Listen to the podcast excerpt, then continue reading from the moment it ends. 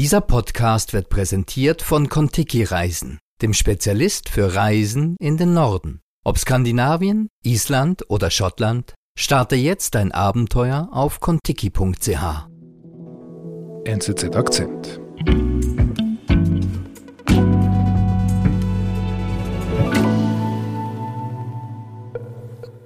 Four hundred seconds to go and breaking one.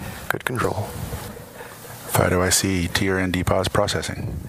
Wir sind im Kontrollzentrum des US-amerikanischen Raumfahrtunternehmens Intuitive Machines in Houston. Three minutes to go. Breaking one. Three minutes call. Die Menschen im Raum sehen ziemlich angespannt aus, Christian. Ja, das stimmt. Und äh, man sieht Anspannung in den Gesichtern, volle Konzentration, Zurückhaltung. Und die Situation ist die, dass ungefähr noch eine Minute verbleibt, bis die Odysseus-Sonde auf dem Mond landen soll. Less than one minute remaining for touchdown. Das ganze Kontrollzentrum hat irgendwie gerade eine sehr ähm, schwierige Zeit hinter sich, weil eine Stunde bevor die Landung beginnen sollte, haben sie festgestellt, dass ein ganz wichtiges Gerät, nämlich ein Höhenmesser auf Laserbasis, nicht funktioniert. Okay. Und sie mussten im letzten Augenblick gucken, was mache ich? Ohne diesen Laserhöhenmesser kann man nicht landen. Und die mussten im letzten Augenblick eine neue Software einspielen, um ein anderes Messgerät praktisch zweckzuentfremden. Okay. Und das erklärt vielleicht etwas die Anspannung, die in den Gesichtern zu sehen ist. Und dann ist der Zeitpunkt, wo die Sonde eigentlich landen soll, mhm. und erstmal bleibt es still. Man erhält keine Information, ist die jetzt heilgelandet oder nicht. Und es vergehen fünf Minuten, es vergehen zehn Minuten. Und dann kommt ein ganz schwaches Signal, was signalisiert, dass die Sonde zumindest gelandet ist. Man weiß aber noch nicht, ist sie heil runtergekommen, funktionieren die Instrumente noch? Und das erklärt vielleicht diese Anspannung und warum der Jubel im ersten Augenblick auch sehr verhalten ist. Man Wollte sieht, ich gerade dass, sagen, ne? Also kein Jubel. Mein, kein großer Jubel. Die Leute klatschen etwas, aber auch nur sehr kurz. Ich glaube, zu dem Zeitpunkt ist denen allen noch nicht klar, dass sie da möglicherweise ein Stück Weltraumgeschichte geschrieben haben. Zum ersten Mal ist es einem privaten Unternehmen gelungen, auf dem Mond zu landen. Ein Meilenstein, erklärt uns Wissenschaftsredaktor Christian Speicher. Ich bin David Vogel. Christian, du bist ja unser Hausphysiker, wenn man das so sagen darf. Erinnerst du dich an die erste Mondlandung 1969? Nein, zumindest nicht bewusst. Ich war damals sieben Jahre alt. Ich hatte damals, glaube ich, ganz andere Dinge im Kopf, Fußball spielen zum Beispiel, aber sicherlich nicht Raumfahrt. Und ich bin auch nicht jemand, der sagen könnte, ich wäre durch dieses Ereignis in meinem Berufswunsch geprägt worden. Das kam erst später, dass ich mich irgendwie für Raumfahrt interessiert habe. So there's a foot on the moon, stepping down on the moon. Aber diese erste Landung, das war ein Meilenstein. Das war sicherlich ein Meilenstein. Diese Bilder haben sich allen eingeprägt, dieser Fußabdruck von dem ersten Menschen auf dem Mond. That's one small step for man. That's one small step for man, one giant leap for mankind. Neil Armstrong, ein kleiner Schritt für einen Menschen, ein großer Schritt für die Menschheit. Das ist irgendwie so in unser kollektives Bewusstsein übergegangen. Und mhm. das zeugt schon davon, dass das ein ganz, ganz wichtiger Schritt war, nicht nur für die USA, sondern für die ganze bemannte Raumfahrt. Mhm. Jetzt hast du aber gesagt, das, was jetzt in Houston passiert ist, gerade letzten Freitag, da hast du gesagt, man hat Weltraumgeschichte geschrieben. Das finde ich jetzt so im Vergleich, sind die ja nicht besonders auf der gleichen Augenhöhe. Das stimmt. Wenn man es misst an dem, was in den 60er und 70er Jahren passiert ist, die bemannte Landung auf dem Mond, mehrmals, lässt sich das nicht vergleichen. Und dann ist es auch zu hoch gegriffen, wenn man von, von Weltraumgeschichte oder einem Meilenstein ähm, spricht. Aber man muss auch sehen, für das Apollo-Programm wurden damals über mehrere Jahre 25,8 Milliarden Dollar ausgegeben. Das entspricht heute 170 bis 180 Milliarden Dollar. Oh. Oder man kann es auch anders formulieren. Die NASA hat damals ungefähr 5 Prozent des Staatshaushalts an Geldern bekommen. Heute sind es noch 0,5 Prozent, mhm. also ein, ein Zehntel so viel. Mhm. Und vor diesem Hintergrund muss man, muss man das sehen. Also mit, äh, mit relativ wenig Geld, diese Mission, die jetzt dort gelandet ist, hat von der NASA 120 Millionen Dollar bekommen. Also nicht Milliarden, sondern Millionen Dollar. Gemessen daran ist das schon ein ziemlich großer Schritt, der da gelungen ist. Und wir haben es gerade am Anfang gesagt, das war ja eben nicht die NASA direkt, die dorthin geflogen ist, sondern eben ein, ein privates Unternehmen. Ja, das ist der wesentliche Unterschied. Damals war das Geschäftsmodell eher so, dass die NASA die Mission geplant hat, sich Firmen gesucht hat und diese Firmen haben praktisch das Geld bekommen, was sie brauchten, um irgendwas zu bauen. Und dazu wurde ihnen noch ein Gewinn garantiert. Und das ist der Grund, warum damals die ganzen Mondmissionen unwahrscheinlich teuer waren. Und die NASA setzt seit einigen Jahren auf ein anderes Geschäftsmodell. Sie macht Verträge über feste Preise. Das heißt, die Firmen, mit denen sie zusammenarbeitet, kriegen eine feste Summe und müssen dafür bestimmte Aufgaben erfüllen. Und wenn es sie mehr kostet, diese Aufgaben zu erfüllen, tragen sie das finanzielle Risiko selbst. Das heißt, für die NASA, die NASA kommt eigentlich viel besser dabei weg als früher. Und Okay. das ist auch der Schlüssel dafür, dass Raumfahrt in Zukunft billiger werden kann weil diese privaten Firmen, die dann auf eigenes Risiko ähm, wirtschaften, vielleicht auch ganz andere Möglichkeiten haben, Missionen zu gestalten. Die NASA, wenn die NASA was in die Hand nimmt, dann Ist es groß? es, dann ja. ist es groß und es, ein Scheitern ist praktisch äh, verboten, weil das kann sie von ihrem Ruf sich nicht oft leisten, irgendwas in den Sand zu setzen. Jetzt ist die Philosophie eher eher eine andere. Die NASA kauft sich bei privaten Firmen, schließt sie Verträge ab und ähm, wenn eine dieser Firmen scheitert, dann ähm, gibt es eine andere Firma, die es vielleicht nochmal versucht. Und wenn es auch nur bei jedem zweiten Mal klappt, kann es immer noch für einen Erfolg sein und vor allem für die NASA viel billiger. Wir sind gleich zurück. Wenn die Sonne die Nacht zum Tag macht, dann ist es Sommer im hohen Norden. Erlebe mit Kontiki-Reisen die Farbenpracht des Nordens und reise jeden Samstag vom 15. Juni bis 21. September per Direktflug nach Finnisch Lappland. Genieße ein Bad im nordischen Farbenmeer und lass dich auf kontiki.ch inspirieren.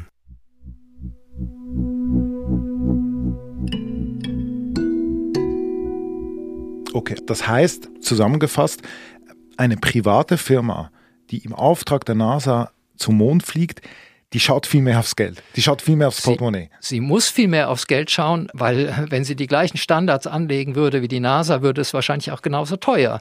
Das heißt ganz konkret, man versucht mit billigeren Komponenten zu arbeiten. Ein Punkt ist zum Beispiel, dass jetzt Teile dieses Triebwerks mit einem 3D-Drucker hergestellt wurden Also vom Odysseus. von Odysseus. Das bedeutet also, man kann die gleichen Komponenten innerhalb von ein oder zwei Tagen immer wieder machen und das ist ganz wichtig, um Tests durchzuführen. Aber im Vergleich zur NASA gibt es halt immer noch Unwägbarkeiten, Sachen, die man nicht testen kann. Das zeigt jetzt zum Beispiel diese Fastpanne im Weltraum, wo dieser Laser ausgefallen ist. Das zeigt, man kann, wenn man irgendwie mit dem Geld haushalten muss, man kann nie alles testen. Was kann man das eigentlich sagen? Was ist denn eigentlich so schwierig daran, zum Mond zu fliegen?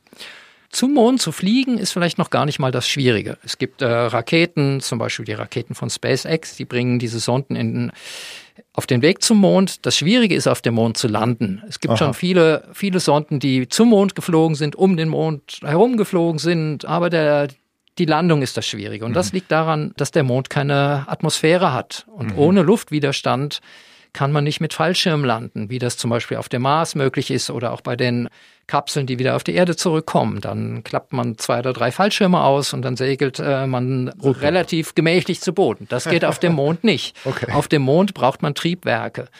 Triebwerke geben dann Schub und bremsen die Sonde von Geschwindigkeiten von typischerweise 6000 Kilometer pro Stunde auf fast null ab. Und das ist das Schwierige, weil Triebwerke zu bauen ist nicht so einfach. Und Triebwerke, die sich auch noch verstellen lassen, die im richtigen Moment den richtigen Schub liefern, das sind Sachen, die wirklich schwierig sind und die dazu geführt haben, dass in der Vergangenheit nicht nur private Missionen gescheitert sind, sondern auch staatliche. Wenn wir jetzt erstmal auf die privaten äh, Missionen schauen, es sind in der Vergangenheit drei Stück gescheitert. 2019 war es eine israelische Sonde. Damals war das Problem, dass ein Sensor ausgefallen ist und das hat eine Kettenreaktion ausgelöst. Mhm. Der Sensor hat dazu geführt, dass sich erst der Computer, der Hauptcomputer der Sonde abgeschaltet hat. Der konnte dann wieder nicht gestartet werden und das hat dazu geführt, dass die Triebwerke ausgefallen sind. Und dann ist die Sonde in den freien Fall übergegangen, weil sie nicht mehr gebremst wurde. Und sie ist damals, glaube ich, mit einer Geschwindigkeit von 3000 Stundenkilometer einfach zerschellt, zerborsten. Ein anderes Problem ist 2023 gewesen. Da war das Problem eher der fehlende Treibstoff. Das war eine japanische Sonde, die hat sich dem Mond genähert und einer der Sensoren hat angegeben, dass die Sonde praktisch schon gelandet wäre. Tatsächlich hat sie sich aber noch in einer Höhe von fünf Kilometern befunden. Aha. Das hat ein Sensor, der falsche Daten angegeben hat. Und dann ist auf diesen letzten Kilometern ist der Sonde der Treibstoff ausgegangen und die letzten, ich glaube, 90 Sekunden oder so ist sie auch in den freien Fall übergegangen und dann ist sie ebenfalls zerschellt auf dem Mond. Uh,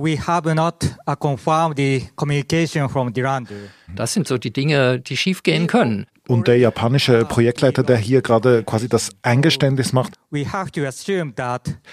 dass es kommt mir vor wie eine Stimmung auf, auf bei einem Begräbnis.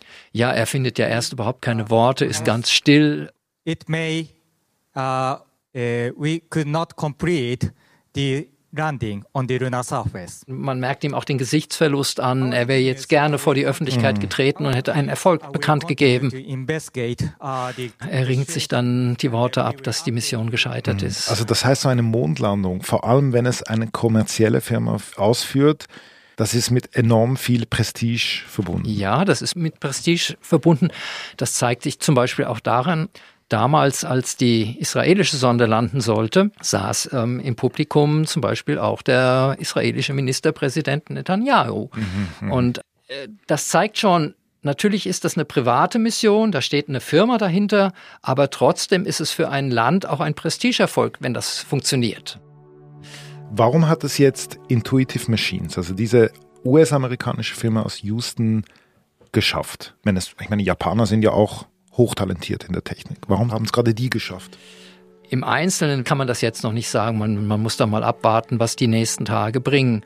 Aber eins der Erfolgsrezepte ist, glaube ich, ähm, dass sie sehr, sehr viel getestet haben. Das hat der Präsident der Firma auch mal gesagt. Er hat gesagt, we tested and tested and tested as much as we could do. Mhm. Und das ist sicherlich eins der Erfolgsrezepte, dass man versucht, alle Eventualitäten aufzufangen, dass man weiß, wie man dann reagieren muss. Vielleicht ist das einer der Schlüssel zum Erfolg gewesen. Okay. Diese Odysseus, die ist jetzt dort. Ne? Ja. Also die, ist jetzt, die haben sie jetzt darauf gebracht. Was macht es denn jetzt aber zum Meilenstein? Ist es jetzt eben Prestige? Ist es jetzt Macht? Ist es äh, ein Fortschritt für die Wissenschaft? Im Moment ist es das sicherlich noch nicht, aber man muss das vor dem Hintergrund sehen, was die USA vorhaben und auch andere Länder. Der Mond soll in den nächsten Jahrzehnten, ist er wieder ein interessantes Objekt. Man will wieder zum Mond zurückfliegen und man will, man will es nicht bei einer Stippvisite belassen, sondern man will dort dauerhaft sich niederlassen. Man möchte dort Siedlungen gründen und man möchte eine ständige Permanenz auf dem Mond. Und das muss einfach vorbereitet werden. Da kann man nicht einfach hochfliegen und, ähm, und anfangen, da irgendwas zu bauen, sondern dafür braucht es wirklich noch mehr wissenschaftliches Know-how. Man muss mhm. lernen, wie man von den Ressourcen, die es möglicherweise auf dem Mond gibt, wie man leben kann, wie man dort Wasserstoff, Wasser, Sauerstoff gewinnen kann. Denn ähm, wenn man wirklich eine dauerhafte Präsenz dort oben anstrebt, wo in kleinen Siedlungen Astronauten leben, ist das unmöglich, alles, was die braucht, nach dort oben zu schaffen. Das mhm. muss eigentlich vor Ort gewonnen werden. Und das sind jetzt diese Missionen, die in den nächsten Jahren geplant sind. Die sollen genau das machen. Die sollen irgendwie den Grundstein für eine spätere bemannte Mission zum Mond liefern. Mhm. Aber was treibt denn die an, dorthin wieder zu gehen? Wir waren ja in den 60er, 70er Jahren dort oben. Es ist sicherlich auch, dass man heute auch neue Fragen an den Mond hat. Mhm. Zum Beispiel kann der Mond einiges darüber erzählen, wie unser Sonnensystem entstanden ist. Der Mond ist ja aus der Erde entstanden. Das heißt, es gibt neue wissenschaftliche Fragestellungen, die man damals vielleicht noch nicht hatte. Aber der Mond ist vor allem deswegen interessant geworden, weil man irgendwann realisiert hat, dass alle anderen Ziele, die sonst für die bemannte Raumfahrt in Frage kommen könnten, also zum Beispiel der Mars, dass der noch so weit weg ist, dass man da in den nächsten Jahrzehnten nicht hinfliegen können wird, bemannt. Das Mhm. heißt, die Raumfahrt, die bemannte Raumfahrt braucht ein neues Ziel. Sie muss irgendwie lernen, wie sie sich dann auf zukünftige Aufgaben vorbereiten kann. Und da hat man inzwischen erkannt, dass der Mond, obwohl man schon mal dort gewesen ist, dass das doch der wahrscheinlich der beste Zwischenschritt ist und die beste Lokalität, um Technologien zu erproben. Genau sowas. Äh, Wie kann ich Ressourcen gewinnen? Weil das wird auch später auf dem Mars ein Thema sein. Und all das soll jetzt auf dem Mond geübt werden. Und insofern ist der Mond ein Sprungbrett für spätere Missionen. Und deswegen ist das Interesse wieder an ihm erwacht. Und das ist ja auch nicht nur, es sind ja nicht nur die USA, die wieder zum Mond fliegen wollen, sondern es Genau. sind inzwischen ganz viele Nationen. Die Chinesen haben ein sehr ambitioniertes Mondprogramm. Das Die zeigt, Inder. Die Inder und auch kleinere Raumfahrtnationen, die bisher nie daran gedacht haben, beteiligen sich jetzt an der Erkundung des Mondes. Mhm. Also das heißt, die bemannte Raumfahrt hat sich eigentlich wieder auf ein neues, altes Ziel geeinigt. Also ein richtiges Comeback, das ein wir da Comeback, erleben. ja. Okay. Immerhin erlebst du das jetzt viel bewusster als damals Ja. als äh, Siebenjähriger. Das stimmt. Und ich hab, war ja damals noch gar nicht geboren, wie viele wahrscheinlich von unseren Hörern und Hörern. Lieber Christian, vielleicht äh, unser nächstes Interview, wer weiß, dort oben, ne? Vielleicht. Vielleicht. Schauen wir mal.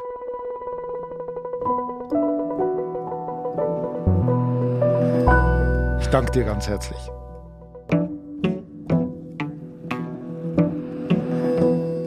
Das war unser Akzent. Produzentin dieser Folge ist Nadine Landert. Ich bin David Vogel. Bis bald.